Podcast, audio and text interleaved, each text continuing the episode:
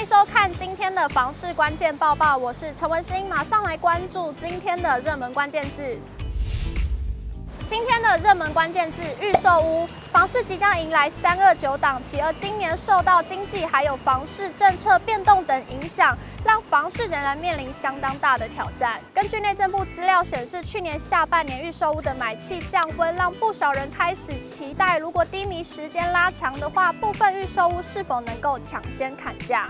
平均地权条例修法让房市雪上加霜，房市超额供给也逐渐明显。其中，全台预售屋完工新增的规模将由二零二二年的两万一千一百户递增至二零二三年的五万五千九百户。在房市本身供需结构进入调整，以及外部经济环境仍对房地产不利的情况之下，二零二三年房市交易结构将呈现量在缩价松动的情况。全球居不动产情报室总监陈秉承分析。三二九档期将届，确实会有可留意的时间点。新推案的建案有较大的价格操作空间，也可能连带会让先前的建案虽不言明，但在实际销售案场有价格松动的可能。对此，如果民众想要在预售市场中捡便宜，对此消基会董事及房委会委员张新民也给出了看法。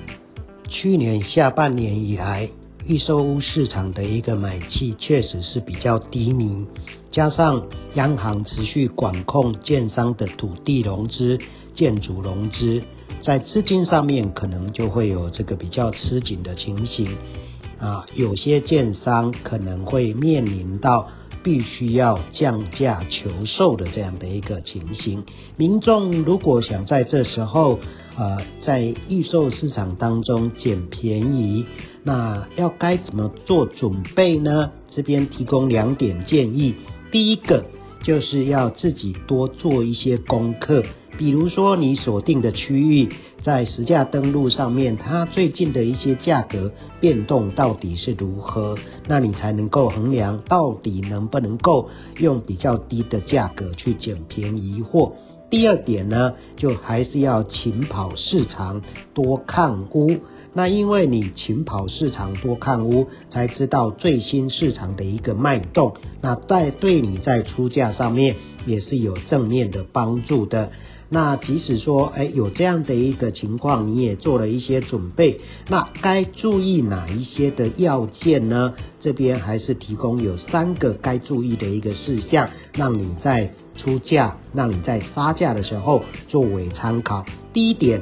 哦，看看这个区域近两年来的一个预售案量是不是有大爆发的这样的一个情形？如果有大爆发，当然这个可能就表示供给量过大，在杀价上面可以拉大一点点。第二点。它的价格是不是在最近这一两年当中有暴涨的情形？那么明显的可能是业者的一个期待值过高，那整个景气反转之后，它的下杀的这个空间相对也会比较大。第三点，去看看哦，可能有一些是新兴的重划区，它这两年来的推案量很大，那看看它晚上的点灯率是不是高还是低？这些都是我们在想要捡便宜的时候，可以作为参考的一些依据。新今天的精选新闻。首先来看到台湾房市近几年遍地开花，各大建商开始积极裂地插旗，高楼大厦越盖越多。不过新成屋的买气却不增反减。依据内政部不动产资讯平台资料显示，二零二二年全台屋龄五年以下的新成屋买卖移转笔数共计一万五千两百四十四笔，仅占住宅买卖总笔数十四万四千六百一十三笔的百分之十点五，创二零零九年有统计数据以来的历史新低。东森房屋研究中心经理叶佩瑶分析，新成屋交易占比已经连续六年下降，近几年受全球 QE、通货膨胀、缺工少料等因素影响，全台房价飙涨，新建案价格更是屡创新高，而薪水的涨幅却追不上房价，购物民众只好把目光投向中古屋市场。过去的老房子有一种叫做双阳台的设计格局，但如今这种格局已经越来越少。不过最近有一名网友在网络上回忆起这种格局，意外引发大批网友讨论。该民众提起前有种阳台格局设计，一进家门就是阳台，可以当做落尘区放置鞋柜，与居家活动空间做区隔。他自己很喜欢这种实用的格局设计。虽然现在同样能见到双阳台，但建商却很少这样规划。得屋龄三十年以上的老屋较能看到，很是怀念。其他人共鸣回应，有这种前阳台真的很方便，不管是刮风下雨、台风天都不怕，可放置湿掉的衣物、鞋子，再干净进客厅。也有人指出，这就是经典的国泰格局。许多人猜想，逐渐消失的原因与高公设比有关。要以现在的坪数，室内空间会变得更小。有网友看房时发现，若是前中后分别是车库、客厅还有厨房，那客厅基本上会是暗厅，阳光根本照不进来。好奇为何会很少人在意透天暗厅的问题，却十分介意大楼暗厅？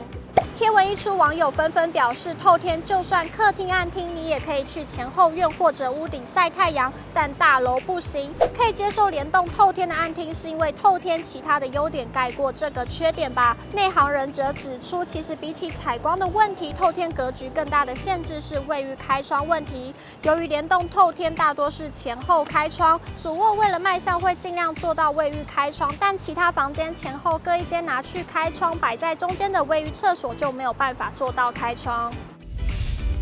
今天的买房卖房，我想问有网友提问到买房的问题。该名网友表示，如果以投资取向的话，屋龄买十五年内的比较会涨，还是二十到三十年的大楼会涨？不少网友表示，地点好就是保值，所在位置及里外环境决定一切，剩下的只是预算问题而已。也有网友回应，如果有投资角度购屋，一般不会把屋龄考量在内，主要还是在于地段、价格及其未来增值的支撑因素。以上就是今天的报报内容。如果你喜欢今天的影片，请不要忘记按赞、订阅，还有分享，并且开启小铃铛。我们下次再见。